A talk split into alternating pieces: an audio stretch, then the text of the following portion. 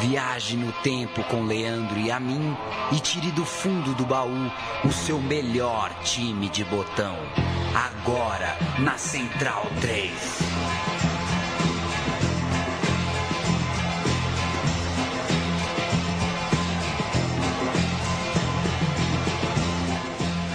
Sabe, Paulo Júnior, no naquele site, aquele site não, aquele é aquele site, o Netflix, né? Site de Oh, meu Deus do céu, tô errando o seu mic, mas esse aqui. Agora sim. Agora sim. Sei. Streaming, né? Site de você assiste as coisas. Tem um, uma- um documentário sobre George Harrison. Aham. É, essa música da abertura do meu time de botão, que chama Wawa, né? Wawa! É, que, que ele escreve meio que na época de litígio ali com a banda, que ele acha que ninguém presta atenção no que ele fala. Então, Wawa é uma espécie de blá blá, entendeu? É, não tem como ouvir mais, cara. A música está interditada. É. Para mim, acho que para você também. Também. Não consigo mais ouvir um disco normal, assim, num documentário que é muito bom. Viu? Se você tiver três horas da sua vida para assistir, porque é longo, dividido É. em duas partes. Poucas coisas na minha vida fizeram eu parar três horas. né? É. Jogo de futebol tem uma hora e meia, o filme tem uma hora e meia, Acho teatro longo. tem uma hora e meia. Acho jogo de futebol longo. É, podia ser um pouquinho mais. Podia. Mais sucinto. Um pouquinho mais sucinto. Você tá bom? Aliás, vamos falar hoje de um jogo. Nossa. um jogo que Que podia ter sido 20 por 20, né? Podia ter sido 20 por 20, um jogo É brincadeira o quanto se arrastou, né, esse jogo. um grande equívoco colocar uma final de Copa em, eh, no horário do meio-dia, no verão do hemisfério norte. A gente tem ouvido por aí nas ruas que falta clima de Copa na merda da cidade da Copa, não sei o que, em São Paulo e no Rio, que não tem a Copa, que falta rua. Então vamos falar um pouquinho de clima de Copa. E assim, quando você reclama de uma coisa que você participa, é igual o trânsito, né? É, você é, É, um igual o cara que tá no carro reclamando do trânsito, né? Então pinta a porra da rua, meu. Não enche o saco, né, velho? Porra, tá sem clima. Não É consegue, as pessoas não estão conseguindo trocar ideia. As pessoas estão conseguindo Verdade. no, no boteco trocar uma ideia com um desconhecido. Você, não, você não pode ir com a camisa de outro time. Que o cara não pegou, gostou do teu time, é, vou ganhar de Não tem mais nada. Eu não consigo Tem ver minha filhada, viu, Paulo? Eu, eu não consigo Pô. ver assistir, não Tá. consigo ir. Te mora em São Paulo, tá todo mundo retardado, tá pensando em pintar a rua? Pinta lá, meu, sabe? É. Dá bom dia, boa tarde, boa noite pras pessoas, né? Atravessar a rua, dá um joia pro carro que te deixou atravessar, né? Apesar de, eu não ser a pessoa também mais doce do mundo, eu tenho tentado fazer um mundo melhor ao meu redor, apesar de eu sempre chegar no supermercado e ter que dar seis nãos, né? Até a hora que eu. É um pouco que eu... pesado. Aliás, não sei se. Tô meio Fernando Toro, hein, mas. é, pagar em dinheiro tá parecendo coisa de ET, né? É. Eu não é sei se é a crédito crise... débito. Aí você dá uma nota de 50 assim num Big Big. é foda. É foda, É, troco, né? Eu já passei por isso com até outro dia aí era nota de 100, né? O pessoal É. fala, puta, não tem que você te- tem um troco, não tem troco.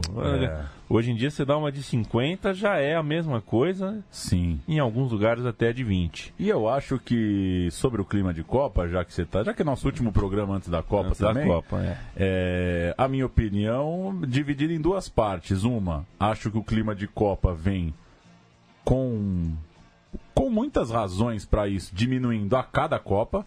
Acho que 2014 é fora da curva por ter sido aqui. Por ter sido aqui, claro. Acho que a Copa vem perdendo a sua importância. E aí a gente tem que pensar, né? Se vale a pena. Vale a pena parar o mundo para ver os mesmos caras jogando com outras camisas? Né? A gente já viu esses caras já. os- o- a gente assistiu os 450 jogos da carreira do Neymar ao vivo. É, preciso mesmo? Pintar a rua para ver mais sete, né? Então acho que tem uma irrelevância do, dos motivos do evento. O evento está se tornando mais irrelevante. É, E o segundo ponto é que estamos na merda, né, meu? Tá. O país tá. não, é, tá- É, não é- meio constrangedor ser muito feliz e eufórico também, né? E não Acho é- Cada um na sua também tem um pouco de sentido, né? E não é muita surpresa que as pessoas estejam sentindo falta do futebol é, do futebol que não é o jogo, né? Do, das, dos temas correlatos ao futebol em si, ao jogo, Sim. ou seja, pintar a rua, tudo mais, justo no momento em que só passa e não para de passar o jogo em si. Pois né? é. O espetáculo do futebol sempre é, foi insuficiente sozinho, isoladamente. Então ele sempre precisou do, do ambiente, da atmosfera da arquibancada sempre precisou também de uma certa solenidade, uma certa claro. liturgia, um certo mistério, né? É aquela história do, do nu, do quase nu, com, do, né? do quase nu artístico contra o nu explícito, né? É isso. É, e o futebol hoje se tornou realmente um, um obeso na nossa televisão, uma coisa é, para lá de saturada que naturalmente vai perdendo o seu valor porque perde comunicação com as outras. Claro com, a, com seus outros fomentadores, né? Quer dizer, a... o futebol precisava da fantasia também. E a Copa do Mundo não te dá nenhuma possibilidade de fantasia, não há nenhuma curiosidade sobre o que pode acontecer na Copa do Mundo, né? Ela está reunindo os jogadores, né? Majoritariamente, a, a principal liga é a inglesa, que não por coincidência os 10 jogos da rodada passam, né? Para a nossa TV. Ou seja, não tem. Não há grandes atrativos de fato para você parar sua vida para ver esses jogos. Acho que tem uma perda de relevância aí. E tem que ver o que, que o futebol quer da vida, né? Porque se for virar essa Champions League aí do Clube do Bolinha, o principal torneio do mundo, aí vai fazer menos sentido ainda a Copa do Mundo. Apesar de que. É... Já tô me alongando, né? Mas os sul-americanos ainda se importam, né?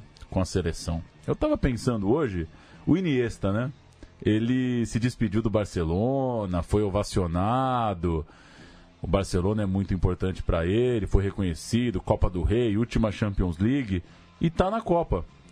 É, eu não consigo imaginar um jogador brasileiro, ou argentino, ou uruguaio fazendo todo esse cerimonial antes da Copa, né?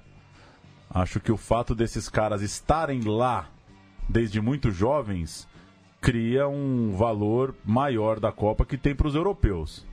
Acho que pro de pro Iniesta é mais importante sair bem do Barcelona do que ganhar a Copa. Acho que o clube é mais uhum. importante que a seleção. Para os sul-americanos, acho que a seleção ainda é muito importante, que é o dia que ele lembra de onde ele veio, né? O europeu uhum. não precisa da Copa para lembrar de onde ele veio. Enfim, meu Enfim. palpite aqui vai ser uma Copa muito amarrada e que e que eu não sei, e que as pessoas têm que estar preparadas para isso, que geralmente é o que acontece, né? O, Brasil do Tele quase perdeu na estreia em 82 para Sim, a União, Soviética. Soviética. Perdia de 1 a 0 até perto do fim. O Brasil de 94 empatou com a Suécia. O Brasil de 98 perdeu para a Noruega. A Copa é dura, né? São raros os jogos fáceis. Então acho que vai ser mais uma é. Copa de jogos muito duros. E seguimos assim como o futebol é majoritariamente um esporte de partidas esteticamente horrorosas, é, pau, né? horrorosas paupérrimas. A Copa do Mundo uh, deveria ser um lugar onde você só encontra o filé, mas resolveram fazer uma Copa com 32 times. Então a gente vê aberturas de Copa como a que a gente verá. Eu estou falando antes, eu tenho certeza que não será um bom jogo com o Panamá. É. É, Panamá vai ter um jogo no grupo da Bélgica, Inglaterra, Panamá e. Hum. Ai, ai, ai, ai, ai. Sempre me dá esses braços. Deixa eu pegar aqui. E um clima. Panamá. E a padronização do ambiente. Panamá né? e Tunísia, né? Na terceira rodada. E a padronização do ambiente, né? Outra Copa de estádios todos iguais. É, enfim, né? É, é. Não tem como não ser meio chato, né? Porque a gente gosta muito do troço e ele tá ficando mais miado. A verdade é, é essa. Agora concordo com você, que esse papo de não tem clima de Copa também é. É uma rede social o que, é um que saco, quer, né? É, onde a gente quer chegar, né? O Mas, que enfim. queres, meu amigo, minha amiga, Central 3. Vamos, vamos fazer uma pequena contribuição ao clima de Copa, se é que se é disso que se trata a bagaça. O meu time de botão vai voltar três dias no tempo em relação à final da Copa de 94, a final do Tetra, Brasil e Itália em campo. um, uma narrativa ali construída sobre a revanche de 82, 12 anos depois do desastre de Sarriá. O Roberto Baggio com a coxa zoada, vai jogar ou não vai? A seleção brasileira ali com o branco no lugar do Leonardo, vai jogar o Zinho mesmo, vai o Raí, talvez o Mazinho saia. Enfim, uma pequena lembrança do que era o preparativo especial no país para um jogo aguardado por 24 anos. O Brasil de volta a uma final de Copa do Mundo. O time de Botão vai, portanto, falar desses dias. A final foi em 17 de julho de 1994 em Pasadena, Los Angeles, Estados Unidos, América do Norte, América, planeta Terra, Sistema Solar na cidade do jogo, 970 graus Celsius na sombra, mas não tinha sombra. E o jogo disputado a, por volta de 12 horas, horário local. Num jogo em que o Romário perde os gols que perdeu, não dá, não dá pro jogo ter sido bom mesmo. Não fosse a seleção do Parreira a jogar a final da Copa de 94, provavelmente o principal assunto no Brasil seria a nova moeda. A gente estava em tempos de real. Real entrou em vigor em 1 de julho daquele ano. Portanto, no meio do pagode, no meio da Copa do Mundo dos Estados Unidos, mais precisamente ao final da fase de grupos. Mas tiveram aquelas semanas de transição, de né? transição. Você tem que pegar o seu papel e trocar pelo outro papel. Era uma loucura, né? Não vai mais mudar, né? Tá com cara que vai ser isso mesmo, né?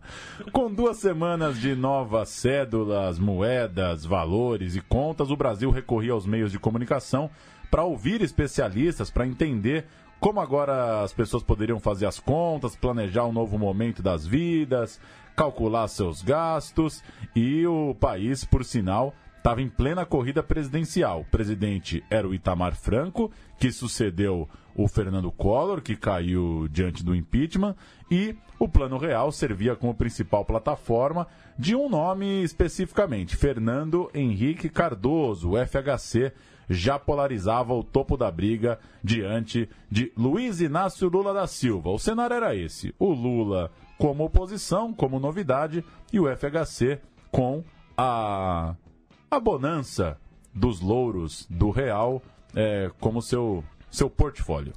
Durante a Copa, a Datafolha lançou uma pesquisa presidencial, né? 34% dos votos estavam com Lula, 25% com FHC. O Lula estava 9 pontos à frente do FHC. Portanto, na pesquisa anterior, feita ainda antes do Plano Real entrar em vigor, a diferença tinha o dobro do tamanho. O Lula tinha 17 pontos percentuais a mais que o Fernando Henrique Cardoso. Ou seja, o movimento da entrada da nova moeda mudou rápida e drasticamente a corrida presidencial, já que o Fernando Henrique Cardoso tinha ali ares de paternidade em relação ao plano, ao plano real que mudava a realidade do país. Lá atrás, nessa mesma pesquisa, estavam os retardatários de peso, 7% de votos para Leonel Brizola, outros 7% para Orestes Quercia. O ministro da Fazenda se chamava Ciro Gomes e o técnico da seleção brasileira se chamava Carlos Alberto Parreira, a quem a imprensa já a imprensa nacional já cravava como aconteceu logo após a Copa de Fato, que se apresentaria o Parreira ao Valência da Espanha, seria o técnico do time espanhol, um time que tinha planos ambiciosos a médio prazo e que teriam no futuro próximo, além do Parreira, um tal de Romário. No, no seu elenco. Eles levaram outros brasileiros como Viola, Marcelinho Carioca, jogadores que misteriosamente tiveram problemas com a saudade do feijão naquela cidade. O Parreira era mais odiado do que o Lula, naquele momento pelo menos, mais odiado que o Fernando Henrique Cardoso, com certeza, e mais odiado que qualquer outro ser humano na República Federativa do Brasil. O técnico que fazia a seleção conseguir resultados, seja lá como fossem, chegava à decisão da Copa é, é, dali com uma interrogação sobre si. Ele chegava à decisão com a carne marcada pelo chicote da opinião pública. E aí eu tive que abrir aqui, viu, Leandro e a mim, matéria de 3 de junho de 2005. pelo Paulo Cobos, um querido editor, um cara muito bom, com faro muito bom, que faz para mim o melhor título e o melhor lead da história do caderno de esportes da Folha.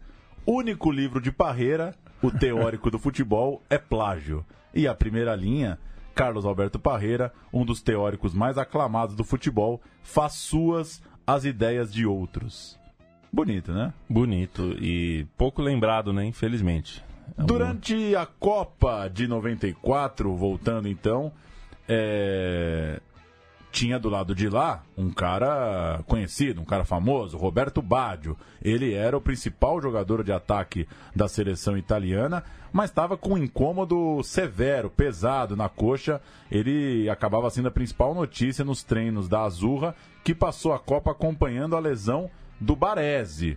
É, o Baresi vinha machucado, parecia pronto para ir para a final, e o Baggio, os boatos vinham dizendo, parece que ia ficar guardado para entrar no segundo tempo, e olhe lá, Baggio baleado, Baresi se recuperando para a grande final. O André La Rosa, o jornalista lá em Roma, conseguiu entrevistar o Paulo Rossi, o vilão brasileiro de 82, o atacante que fez os três gols na vitória da Itália na tragédia do Sarriá e ele voltou a jogar o favoritismo para o lado do Brasil, assim como tinha feito 12 anos atrás, em 82.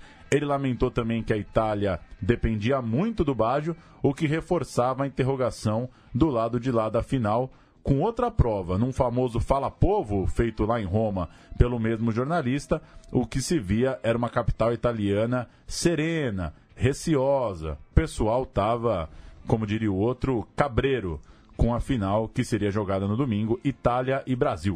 A gente vai ouvir, para começar os trabalhos de áudios aqui, o Parreira e o Romário falando sobre essa história do Bádio, né? Parece que não vai jogar, parece que a dor é séria. Nenhum nem outro mostraram-se muito preocupados. Um pouquinho de arrogância que o futebol brasileiro sempre teve, afinal de contas. Nós não estamos preocupados com a presença ou a ausência do Baggio. O importante é nós nos prepararmos para ganharmos o jogo, independente de quem a Itália coloque em campo. Eu preferi ele fora. Eu como brasileiro. Mas, por outro lado, como amante do futebol, para quem gosta de ver realmente o grande futebol, seria mais interessante ah, o Brasil tetracampeão com base em campo.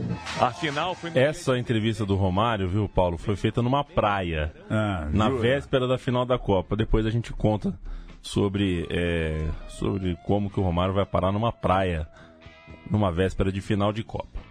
Márcio Santos, do lado brasileiro, também falou naquelas grandes entrevistas nas folhonas de jornal, né? Que coisa deliciosa. Que maravilha, né? Ele falou na sexta, saiu no sábado, que desconfiava desse papo de que o Bádio estava machucado. Para o zagueiro, a preparação seguia a mesma e ele eh, cravava: Não, eu estou me preparando para marcar o Bádio. E ele desconfiava até de que eh, o atacante tinha algum tipo de incômodo. Ele achava que o Bádio estava mais do que baleado, ele estava zeradaço e fingindo lesão. O Márcio Santos tinha 24 anos na época. Voando. Voando. Era o zagueiro do Bordeaux da França e se tornou titular da seleção após os cortes de Ricardo Gomes e Ricardo Rocha. Ele tinha propriedade para falar de lesões de verdade naquela competição. Portanto, já que a sua história na Copa passou pelas lesões de dois dos seus companheiros. Márcio Santos, São Paulino Roxo, família São Paulina também. É, ele voltaria da Europa perto da outra Copa, né? Perto da Copa de 98. Achou que jogando no São Paulo ele ficaria mais perto da Copa da França, mas isso não aconteceu. Teve um jogo contra o Corinthians que ele sente a coxa, né? Teve, teve. Mirandinha põe na frente e ele, e ele para, né? E aí não teve fair play, né? Não teve. Foi, foi pro gol. Pô. Gostava do Mirandinha, viu? Gostava também. Olhando para trás, para antes da Copa de 94, o Márcio Santos era cria do Novo Horizontino, teve uma ascensão, ascensão meteórica no interior do estado de São Paulo e antes de se firmar na zaga, chegou a jogar como volante, quase um meia, um, quase um oito ali. O Parreira não o chamou ao longo das eliminatórias, nessa entrevista pro pro, pro jornal, o Márcio Santos também fala que achou que não ia mais ser chamado, mas lá estava ele ao lado do monstruoso Aldair, os dois pensando em como parar o Bádio. Os dois juntos, antes da Copa, só tinham jogado um jogo contra a Islândia. Na, nos preparativos ali, um jogo que foi em Florianópolis, um jogo que o Ronaldo, inclusive, carimbou no seu passaporte Antes da Copa. Islândia virar moda, né? Antes da Islândia virar moda. E se havia um debate de bola e campo brasileiro receoso a respeito da final e da campanha como um todo, é, muito desse debate passava pela dupla de zaga que o Brasil cismava que não era tão boa quanto de verdade era. Pra você era? Pra mim era porque o Aldair era é, um absurdo de jogador e o Márcio Santos um ótimo jogador. Muito bom. Além de Baggio e Baresi baleados, a Itália também lamentava que jogou a semifinal do outro lado do país, atravessou os Estados Unidos, fez uma viagem que o Brasil não precisou fazer. O Brasil já jogou sua semifinal diante da Suécia em Los Angeles. Mais que as cinco horas de avião, o fuso dentro do país também atrapalhava, machucava o elenco italiano. Para o jornalista Mário Magalhães, enviado da Folha, confere? Sim. Parreira afirmou que não imaginava que uma seleção exausta como aquela teria alguma surpresa do ponto de vista de escalação, de estratégia. Parreira dizia que sabia exatamente como a Itália jogaria, com ou sem Roberto Baggio em campo. O Parreira, nessa entrevista ao Mário Magalhães, cravou também que, como ele tinha cinco Copas do Mundo no colo, não seria uma socialite, um comediante ou uma banda de rock que lhe diriam o que fazer ou não, e que o seu legado à seleção era mostrar que organizar um time de futebol era importante e necessário, algo que, segundo ele, o Brasil não gostava de fazer. É, vale dizer que quando ele cita aí as socialites, os comediantes, ele tá falando muito de cacete e planeta e de gente que é, na Copa do Mundo todo mundo dá opinião mesmo e tem que dar. Tem que dar. né? A Narcisa Tamborindeg tinha que ter opinião sobre o Felipão. É lógico. A Marília Gabriela tem que é, querer o Fernandinho ou o Não, Paulinho. E, e racionalidade é para departamento de futebol. Torcedor tem que falar dúvida. qualquer merda. Aliás, ah, esses dias uma senhora me disse na padaria se o Fred era o Fred. Não, é o outro Fred. É isso a Copa, pô. Isso é Copa e viva Bussunda, que morreu no Grande meio. Bussunda. Ele morreu no, no meio da Copa de 2006, né? Morreu na Alemanha, inclusive trabalhando é, o Bussunda do Cacete Planeta, mas muito mais do que o Cacete Planeta. O Bussunda de chiclete com banana, né? Muito bom. Um, um dos bons aí que morreu em meio à Copa do Mundo, que deve ser muito chato morrer no meio de uma Copa do Mundo. Para o Parreira, aquela Copa. Cara, Depende da Copa, né? é, sim. Eu queria morrer no meio da Copa de 22. Pouco cedo, acho É também. Tá logo ali. Mas é que a Copa do Catar vai ser tenebrosa, Paulo Júnior. Acho que essa é a última, né? Acho que é. Pois é. O Parreira falou que a Copa de, de 94, da qual ele fez parte, ele não trouxe grandes novidades táticas e parte do jogo. ah, ah, assim, ele era muito criticado por ser teoricamente defensivista, né? Mas ele na verdade achou que era a Copa, não ele, que estava para baixo do ponto de vista ali de novidades táticas. Vamos ouvir o Parreira falando para uma TV portuguesa. Vejam vocês. Isso é difícil para o Brasil. 24 anos depois, nova final. Confronto com italianos que Carlos Alberto Parreira, técnico, acompanhado de Vídeo Toledo, médico, e Zagal do corpo técnico, repetem. A gente aguardava enfrentar uma grande equipe na, na final. Sabiam que se não fosse a Itália, seria a Alemanha ou a Argentina. Coube a Itália que cresceu na hora certa da competição. Não começou bem, mas cresceu na hora certa. Tem uma grande equipe, tem todo o peso de uma tradição de tricampeão do mundo. E, portanto, o torcedor do mundo todo vai ser privilegiado com uma grande partida. Num jogo entre duas grandes equipas, o peso dos talentos poderá ser decisivo. Vai ser um jogo, um confronto entre duas grandes equipes. E, evidentemente, que as individualidades podem definir a partida. Agora é aprimorar alguns pormenores. O título para os brasileiros tão desejado está a 90 minutos de jogo. A boa disposição é evidente. Eu acho que, que contar com um grupo que, que na maior parte já ganharam grandes títulos, títulos importantes, é, dá um astral de, de time campeão, né, de, de, de espírito de, de, de campeão. E isso agora a gente vai tentar passar para a Copa do Mundo, que é uma competição especial. e conseguir... torcida do Brasil. Alô, alô, goleiros do Brasil é o timinho, a seleção que desse jeito não vai dar não. Cuidado com o ataque do Equador, Tire esse barreira daí. Esse cara tem que ficar de fora, eu vou chamar o Tele Santana, Tele Santana. E tome moedinha no Oliveto. é um monstro. É, vamos contextualizar isso, Ah, Paulo? precisa, né? precisa né? Por favor. Eu só preciso da minha tela de volta aqui. Opa, beleza. É, era normal naquela época, assim como os jornais em papel, né? O- as rádios eram muito fortes, muito mais fortes do que são hoje. E as paródias que as rádios faziam é, eram um sucesso que extrapolavam ali, realmente iam pro pro, pro, pro fala-fala ali das ruas, as, a molecada levava pra escola, as pessoas cantavam mais as paródias às vezes do que as músicas. E essa canção era do Jorge Benjor, né? Tava estourada ali de sucesso naquela época no Brasil, no começo dos anos 90. E a Rádio Transamérica, ao longo das eliminatórias, espinafrou o Parreira, fez essa versão que a gente ouviu aí, pedindo Tele Santana, hum, é, pedindo para tomar cuidado com o ataque do Equador. E era isso que o Parreira se referia na, é, dias antes da final aos comediantes ou bandas de rock que enchiam o saco dele. Justiça seja feita à Transamérica, que o Parreira ficou muito bravo com essa paródia. E quando o Brasil fez 6 a 0 na Bolívia, né, jogando no, no- no Recife, em Recife, Totó. um totó, a Transamérica fez a mesma paródia, a mesma música, mas uma paródia elogiando o Parreira, pedindo pro Parreira ficar, pedindo desculpa e tudo mais. Tá desculpado? Não, o Parreira, pra mim, jamais. Nessa matéria aí de Portugal, a gente ouviu no final o Raí, né, que estava cotado para ir para o jogo, mas na sexta-feira de noite foi colocado de vez no banco de reservas. O Mazinho estava confirmado para seguir no time, decisão de Parreira e Zagallo. É, Zagallo, inclusive, que ainda não foi citado aqui no programa, mas na Folha de São Paulo da véspera, numa prévia do Vocês Vão Ter Que Me Engolir, que ele soltaria anos depois, ele disse, abre aspas para o Zagallo, muita gente não gosta de mim, mas quem não quiser me engolir a seco, que me engula com Coca-Cola.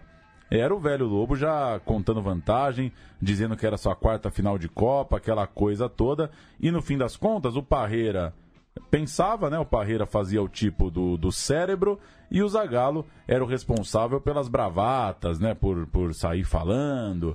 Era a rainha da Inglaterra.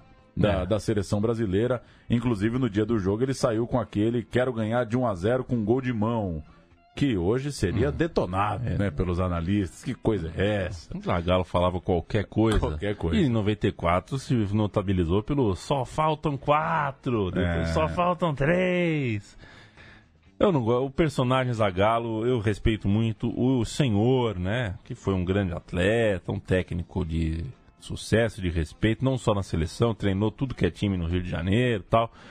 Mas o personagem Zagallo, olha, É. deixa pra lá. Parreira e Zagallo, dupla. Mas era bom de bola, hein? Bom de bola, bom de bola. Opa. O, primeiro Luan, né? O primeiro Luan. Ou o primeiro Jorge Henrique, depende do lado que você é da cidade. A dupla Parreira e Zagallo, que tanto lutou contra uma força da natureza chamada Romário Faria dos. É Romário Faria do. Romário do Faria. Santos Faria? Romário Faria. Que é um erro também, porque o Romário nunca faria. Romário Romário de Souza. Romário Faria. de Souza Que faria. você faz, né? Faz, né? Romário faz. faz. Romário fez muito gol e muita cagada depois com terno e gravata. O Romário estava aleijado do processo brasileiro para a Copa do Mundo, muito por convicções pessoais dessa dupla, o que eles pensavam sobre comportamento, valores, tudo mais, e o Romário ficava de fora. No dia seguinte, a classificação brasileira para a final, o Romário deu um pulo num barzinho de Los Angeles, algo fora da programação de folgas que a seleção brasileira tinha. O Mustafa Contursi, presidente do Palmeiras, chefe da delegação brasileira nos Estados Unidos, não sabia desse pulinho do Romário, mas ele também não duvidou do repórter que foi perguntar para ele, fala, cara, e essa coisa do Romário no bar? Ele falou, não, não tô sabendo disso, mas se você tá me falando, então que pena, que pena que ele tá no bar. É, mas de fato ele estava, muitos americanos viram, ti- tiraram foto, pegaram autógrafo, era a época dos autógrafos, né? Tinha muito autógrafo nessa Passou época. esse negócio do autógrafo, Passou, né? Passou. Cara, É, que loucura, né? E o Romário não fez nada demais no fim das contas. Dizem que sequer bebeu, apenas deu um rolê mesmo. Meteu óculos escuros e foi dar um rolê tal qual Pelé deu em 58 por Estocolmo. E Paulo Júnior tem em sua casa um quadro do Um rolê do quadro. Pelé em Estocolmo, né? Loucura esse rolê, hein? que rolê, né? A gente com o time de Varsa dar um pulinho em Florianópolis já fica Ah, você tá pau da maluco. vida. O Pelé é um negócio de louco, né? Eu, eu sou pelezista, você sabe disso. Esse aí não entendemos até hoje. É, hoje a gente fala essa coisa de lapidar o jogador, né? Não, mas o Rodrigo, o Vinícius Júnior, o, o- Pelé, meu, o auge do cara foi dos 17 aos 32, né? Não teve, ninguém lapidou. verdade. Não é que ah, na categoria de base já fazia muito gol. Com 16 anos é paulistão, bichão. Que loucura Pelé, hein? Eu É. queria estar lá em 58, hein? Eu queria estar lá. Somos dois. Eu preferia estar lá do que em Pasadena, com certeza. Não era segredo para ninguém que havia uma lei para o Romário e uma lei para o resto do elenco. Seja na carga de treino no dia a dia ali, o Romário pouco treinava, seja na recolha dos atletas aos seus quartos no hotel. O Romário ficava zanzando pelo hall, pelos corredores, tudo mais. Na última tarde de folga da seleção antes da final, essa no regulamento mesmo, o Romário saiu de novo, mas não foi para nenhum bar, ele foi para a praia. Ele foi dar um pulinho na praia de Los Angeles, onde prestigiou um jogo de futebol de areia, estrelado por Cláudio Adão, Júnior e Edinho. Eles estavam trabalhando forte ali na popularização do beach soccer e pediram pro Romário uma moral, né? Coisa. hein? Parece lá, porque pô, vai dar aquela, aquela manchete boa pro Aí soccer hoje aí. viraram tudo comentarista. Tudo Podia comentário. estar vivendo de beat soccer em Los Angeles. Podia estar até hoje lá. É. Inclusive, o Kobe Jones jogou esse jogo com o Cláudio Que Adão. loucura. O Kobe Jones que tinha acabado de jogar contra o Romário na Copa do Mundo, nas oitavas de final. Vale destacar também que o Romário pintou na praia com um boné e uma camisa da Brahma. Acho que foi a primeira que ele pegou na gaveta, né? Paulo? Eu acho que foi uma. Ou dormiu com ela, né? Depois É, do almoço, aí já ser. foi direto, né? Outro sinal dos tempos é que Johan Cruyff, técnico do Barcelona, clube que Romário jogava à época, assinou uma coluna na Folha de São Paulo analisando a seleção brasileira e há dois dias da final analisou Romário como impossível de ser criticado. Algumas lendas sobre os dois no Barça foram alimentadas até pelo baixinho, mas no fim das contas a verdade nua e crua é que o técnico do Barça era um admirador profundo do futebol do Romário, inclusive eh, elogiou Parreira na sua última coluna de Copa do Mundo. O Cruyff curtia aquele time e curtia muito o Romário, né? Eh, duas personalidades fortes, mas se o cara te dá resultado no campo, não tem por que você virar a cara, né? Não tem, não é, não é o caso. E assim, o Cruyff, de personalidade marrenta, o Cruyff entende, né? Ô, Até porque ele tem é o espelho em casa, né? ele é- tem espelho em casa. Tá louco. Quem é o Cruyff para falar de que o Romário era marrento? Sábado, véspera de final de Copa, sai assim a capa da Folha de São Paulo. Parreira quer time cauteloso para atacar só no segundo tempo. Uma manchete um pouco maliciosa ali, porque o povo queria mais, era uma fagulha ali de Parreira retranqueiro para sair xingando o cara. Logo na. Você vira a página, né? Na página 2, tinha uma crônica do Tele Santana, o cara que fez sombra aí por algum tempo ao trabalho do Parreira e que o povo queria de volta. Na sua crônica, o Parreira torcia para que a Itália não parasse o Romário, óbvio, insinuando, e aí vinha a, a cutucada, né? Que o talento do Romário era a única saída que o Brasil tinha para conseguir a Copa, ou seja, não é uma questão tática, não é uma questão do que o treinador pensou. É o talento do Romário e só. No campo tático, a discussão envolvia o papel do Zinho, é, já que estava confirmado que ele ia jogar ao lado do Mazinho no time titular naquela final, era importante saber se o Zinho ia ser mais um 10 ou mais o 8 que as pessoas, infelizmente, carimbaram como enceradeira, né? Seria um Craque. um craque, um craque. Agora, se ele seria um cara que daria um pouquinho mais de cadência ou um pouquinho mais de agressividade ao time, essa era uma questão da página tática ali do jornal da Folha de São Paulo, viu, Paulo? E aí eu faço um parênteses. Ah, Porque olhar jornal velho e encontrar o esforço de jornalista para falar de tática, porque hoje a gente vê, eh, hoje tem uma discussão, uma discussão meio boboca, mas também necessária, sobre especialistas táticos dentro do jornalismo esportivo que reivindicam uma espécie de respeito que eu não sei exatamente se falta. Eu não sei se tem tanta falta de respeito à parte tática do, do da visão do futebol. E quando você vê um jornal velho, você encontra uh, parte dessa resposta. Sempre teve análise tática. Acontece que em 94 não tinha um mapa de calor, né? Você não tinha com, você tinha poucos instrumentos para analisar. A coisa era mais orgânica, né? Exato. Você vê lá de cima e toma suas decisões, né? Exato. Então você tinha menos ciência para você analisar uma questão tática ali. E isso. Você precisava ver o jogo e tomar sua decisão se você acha que o lateral correu muito ou não. É isso Agora aí. Você não precisa mais ver o jogo para saber que lateral correu mais, né? É isso aí. E ainda no, em 94 até tinha ali números de quantos passes, quantos passes errados, chutes a gol. Mas posicionamento, é. não. Você tinha que ver o jogo e ponto. Para você falar que o Zinho ia ser mais ofensivo ou mais recuado, você tinha mesmo que bancar a coisa e você não tinha o tape passando na, nas 3 ESPN, nas 50 e Sport TV. Não. Era o jogo também ao vivo, você não tinha chance de tape. É, não era tão simples quanto hoje. E eu acho que se quem faz análise tática hoje em dia reclama de falta de respeito, eu também acho que falta um pouquinho de respeito a quem com parquíssimos recursos em outras épocas, em priscas eras principalmente, muito antes dos anos 90, fazia eh, das tripas do coração para explicar para o pessoal de casa, de maneira didática inclusive, como os times jogavam, como era a formação tática do futebol contemporâneo. E falando nisso, recomendar o novo livro do PVC, né? O Escola Brasileira de Futebol. PVC mesmo não se reconhece exatamente como um escritor, né? Não é um cara exatamente desse texto para um livro, né? É... Mas é muito bom, viu? É muito bom o passeio que ele faz pelas formas com que jogamos futebol e ele relata isso. Há uma certa dificuldade em detalhes que hoje são meio claros, né? É... Até, na, até na forma de você escalar o time, né? Como que você escala, né? Da direita para esquerda, o ponta vem antes do atacante. É bem interessante para quem curte esse tema. Copa 94. Gol! Gol! Brasil! Chegamos lá, estamos na final. Agora é a taça na raça Brasil. Vamos gritar juntos: Brasil, tetracampeão.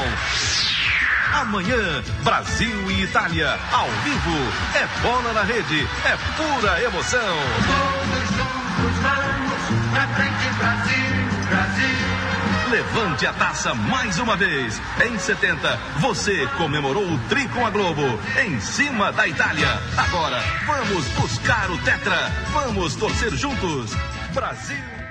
Grande Donner, hein? em 70 você comemorou. Pô, vai 24. é, vai louco.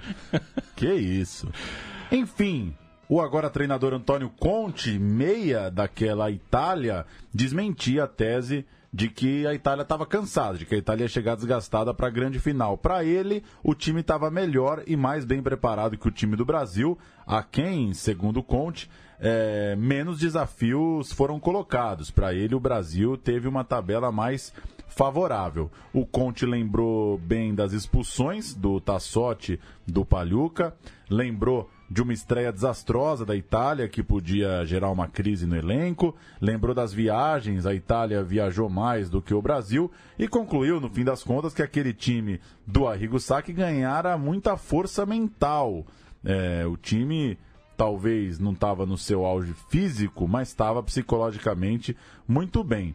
É, na sexta-feira, o Baggio sumiu da vista de todos e o treinador italiano foi dar uma entrevista falando sobre a ausência sentida que seria um time sem o Baggio, colocando dúvidas para o público, para a torcida e fazendo, no fim das contas, o jogo de cena. O camisa 10 estava se esforçando ali nos bastidores para estar bem. O Badio chegou com boné para trás, cara fechada, caladão na Califórnia, enquanto Costa Curta foi quem falou aos jornalistas. Suspenso para o jogo da final, reclamou bastante da arbitragem, mudou o foco do papo e no fim das contas as manchetes foram para Costa Curta. O Baggio estava lá quietinho, se ajeitando para jogar. E loucura a Itália reclamar da arbitragem antes da final, porque na semifinal, quem reclamou da arbitragem, e não foi pouco, foram os búlgaros.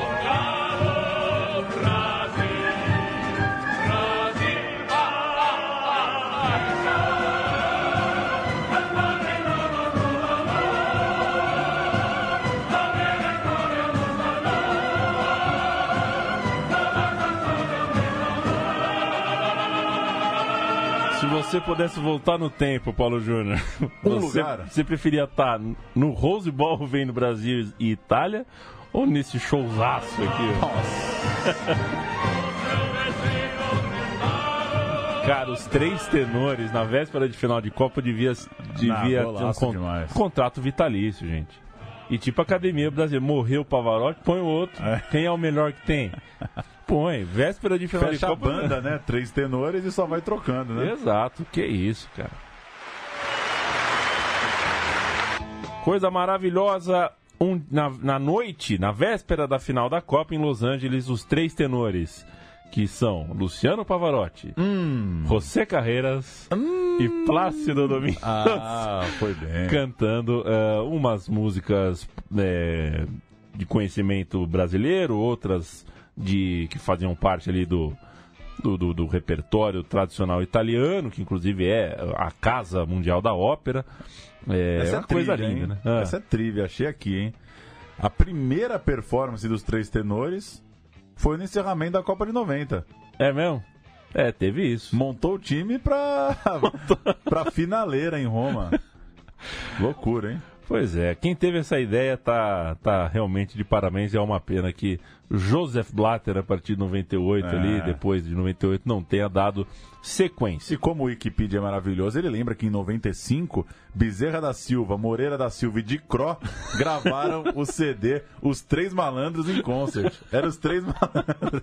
O Brasilzão é absurdamente bom, hein? Grande Bezerra da. Silva, Moreira da Silva e Dicró é pau a pau, hein? É, pô, eu fico pensando no, no- nos três, Pavarotti, Carreira. 34 concertos. Tem a lista dos concertos Que aqui. coisa linda. Imagina, mas imagina eles em, em Tóquio, em Yokohama também, Los na Angeles véspera. foi o terceiro.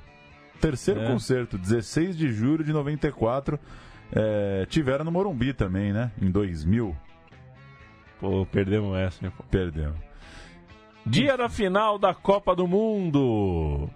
É dia de jogo, é domingão e a crônica brasileira, no seu estilo domingueiro, despejou um mar de retrancas, suítes e cascatas na cabeça do povo trabalhador. Por exemplo, Maluf, prefeito de São Paulo em 1970, no último título, era de novo o prefeito em 94. Isso dá matéria, editor? Dá, claro que dá. Junta a história do Maluf de 70 com 94, faz umas comparações e junta outras coisas que eram em 70 e continuavam sendo em 94. Cid Moreira, incluso, né? O Jornal Nacional continuava com o Cid Moreira de 70 até 94. E aí, daí em diante, abriu a porteira, reportagem com quem nasceu no dia do Tri, reportagem com um adolescente que nunca viu o Brasil numa final, aquela cantina italiana que o dono estava com o coração dividido e não sabia o que ia fazer, o médico que falou, olha gente, final de Copa é melhor a fazer extravasar, gritem mesmo, a saga do cara que não curte futebol e procurava uma sala de cinema justo na hora do jogo. Ah, essa é a mala quadrada, né? Nossa. Muita matéria. O que não faltou foi matérias paralelas ao tema futebol. Uma grande festa, dia de final, vale a pena. E lembra da crônica do Cruyff? Ah, de domingo voltou a mostrar Romário sob a ótica do treinador do Barcelona. O holandês fez questão de dizer que foi ele quem contratou Romário, estava desmotivado no PSV e em dois meses de Barcelona o baixinho se tornar a solução para o futebol brasileiro. Abre aspas para o texto do Cruyff agradeçam ao Barça a recuperação de Romário e lembram das leis para o Romário e para os demais? Caiu tudo na véspera da final. O hotel da seleção foi um desfile de insones pelo sábado. Viola, Branco, Romário estavam por lá até alta madrugada. Até o alarme de incêndio chegou a ser disparado, mas ninguém sabe direito quem ou por que disparou ansiosos, né? Eu não conseguiria dormir na véspera da final, final da Copa. Você tá maluco? Tá maluco. Em Passadena, né? ouvindo os três tenores. Pois é. E aí, algumas coisas não mudam, né? A gente hoje fica olhando transmissão de jogo, aquela enxugada de gelo, né? Falta duas horas pro jogo começar, os caras já tem que estar com informação ao vivo e tal. Em 1994, Tiro Marcos narra do helicóptero o Brasil indo de ônibus para o estádio. Com todos os santos e todos os santos acompanhando a seleção brasileira. Está terminando aqui a, a Freeway número 57 e chegando na 210 que vai pegar para o oeste. No final da 210 nós estaremos aí no Rose Bowl do estádio. Muita emoção, ansiedade aqui em cima comigo, ansiedade todo mundo no Brasil e ansiedade também dentro do ônibus. Vamos ver o que que o Parreira deve estar sentindo nessa hora. A gente sabe como o Brasil está torcendo, como o torcedor está acreditando. Aí essa entrada do Parreira, claro, era um off, né? Off. Já tinha gravado com o moço. Vamos. É bom o Tino Marcos. O Tino hein? Marcos é bom. Embora Puta que pariu. Embora a série que ele tá fazendo dos jogadores da seleção é maravilhosa. É muito boa. E apesar disso, eu acho que é o Tino Marcos, mas eu fiquei com uma pontinha de Marcos Uchoa ouvindo agora, viu? Eu confesso que eu não ouvi com essa atenção É. pra matar. Eu fui na tua. Pois é, vamos deixar o Alexandre Gisbrecht aí, que tá certamente nos ouvindo, matar essa. Vamos. A Itália. Pagliuca, goleiro da Sampdoria. Mussi, lateral do Torino. Baresi, zagueiro do Milan, assim como Maldini, seu parceiro de zaga. Benarrivo, jogador do Parma, completa a linha de zaga. Berti, da Inter de Milão. Dino Baggio, da Juve. Albertini, do Milan. E Donadoni, também do Milan, formam o meio de campo, enquanto Massaro, do Milan, e Baggio, da Juve, formam um ataque. Tafarel da Redina, Jorginho do Bayern, Márcio Santos do Bordeaux, Aldair da Roma e Branco do Fluminense.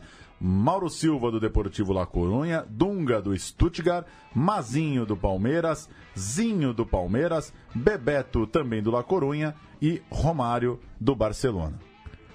É engraçado, fica pensando. E se o Márcio Santos tivesse virado Márcio só, né? Só Márcio? Só Márcio, né? Mauro. Porque, né? Mauro. Mauro Silva. É o Mauro. É o Mauro, né? Bebeto e Romário é, é a duplaça, né? É a duplaça. É Eu, a- eu pego no pé do Bebeto, mas é, é a dupla, né? Não- é, a- é- até sonoramente. É muito bom ela a é sonoridade, né? Bebeto ou Miller?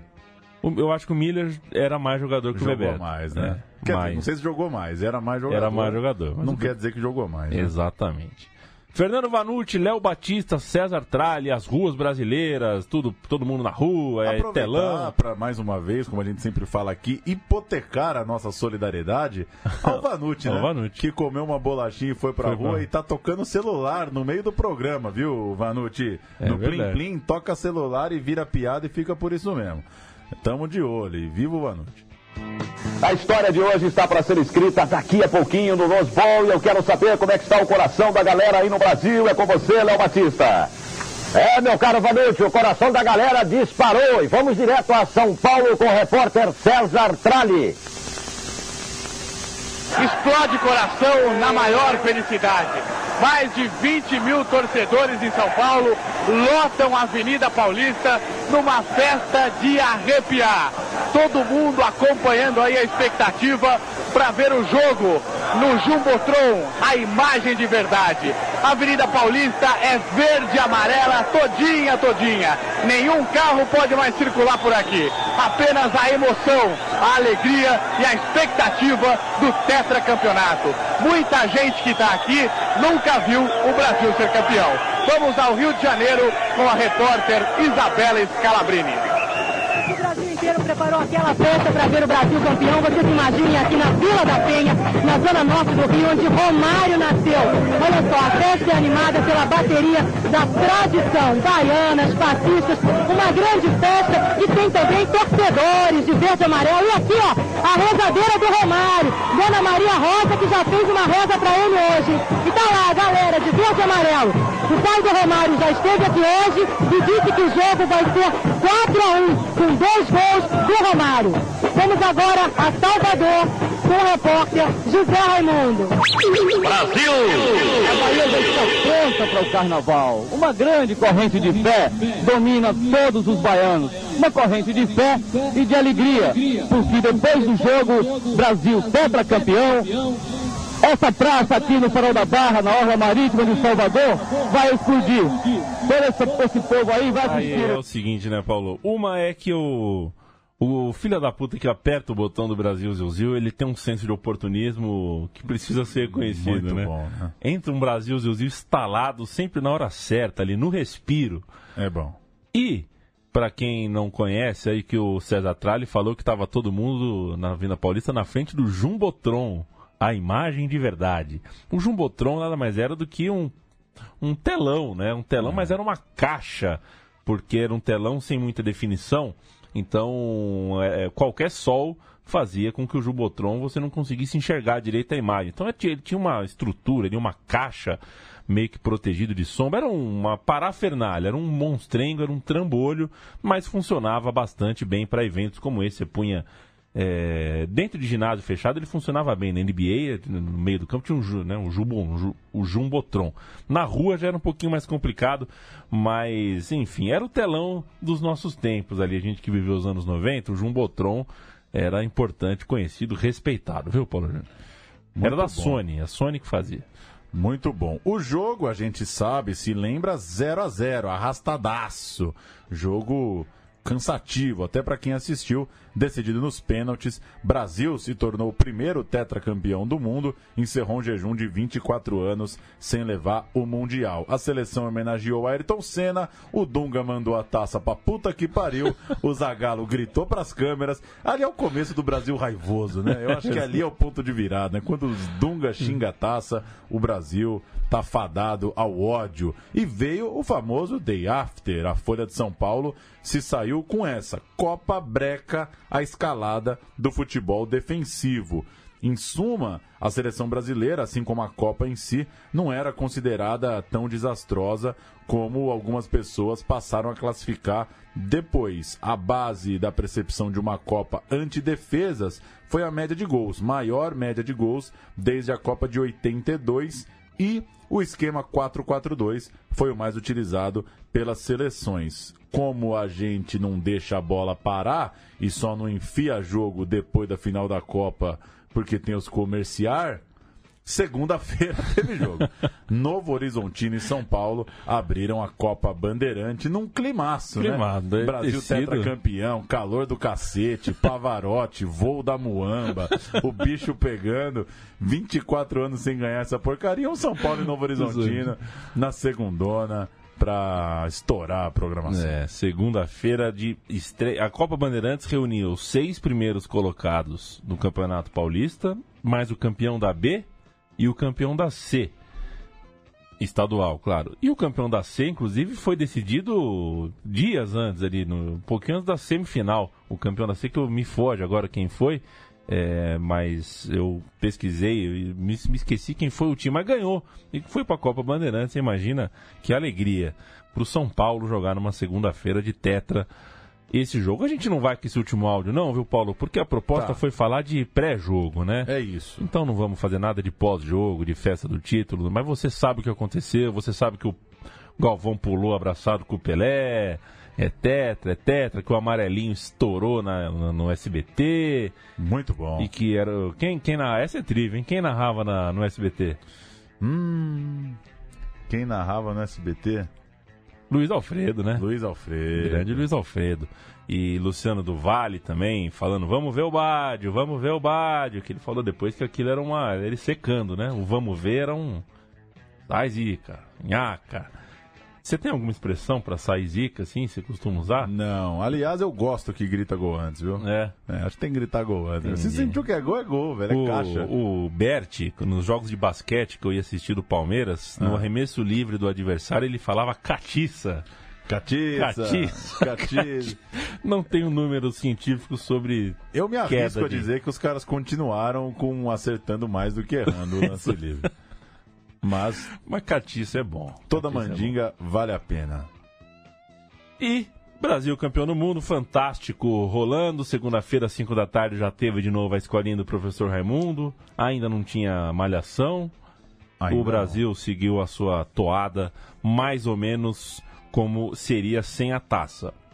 O Plano Real fez de Fernando Henrique Cardoso o presidente e a partir de 95 é história para outros podcasts.